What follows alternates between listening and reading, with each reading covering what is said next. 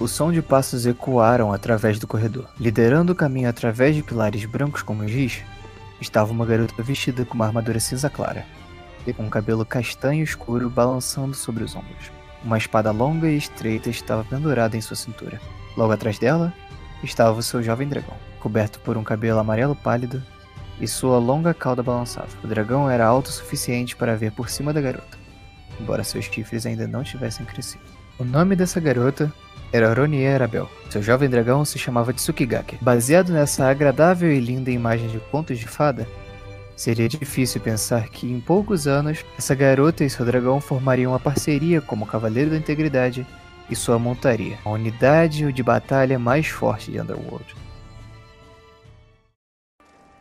Mas na verdade, nesse momento não havia nem mesmo 100 pessoas em todo o mundo com maiores habilidades em esgrimas e artes sagradas do que Ironier. Ela lutou na linha de frente durante a terrível guerra de Underworld, e depois na rebelião dos Quatro Impérios, e finalmente foi promovida para aprendiz de Cavaleiro da Integridade. A primeira na história a receber essa honra inteiramente baseada em seus méritos.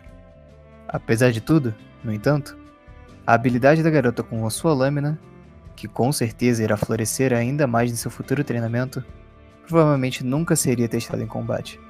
Depois de 300 anos de caos e guerra, a verdadeira e absoluta paz havia chegado ao Underworld finalmente.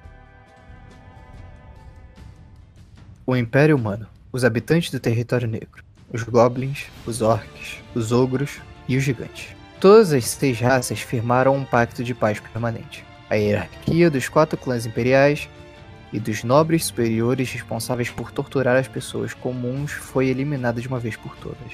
Caravanas mercantes iam e vinham pelo espaço vazio onde antes ficava o portão leste. E visitantes do território negro chegavam à capital de Centúria. O medo e a ignorância que separavam os dois mundos começaram a se dissipar, tão certamente quanto o último floco de neve se derretia ao sol. A garota correu com o seu dragão, e a luz de solos saltava sua figura para frente e para trás, enquanto a linha de pilares a dividia em faixas de fogo. Em seu quadril, balançava uma espada que nunca mais sentiu o gosto de sangue de um inimigo. Assim, o som dos passos continuaram até desaparecer ao alcance do ouvido, esvoaçando pelo corredor, como se estivesse apreciando o retorno do silêncio.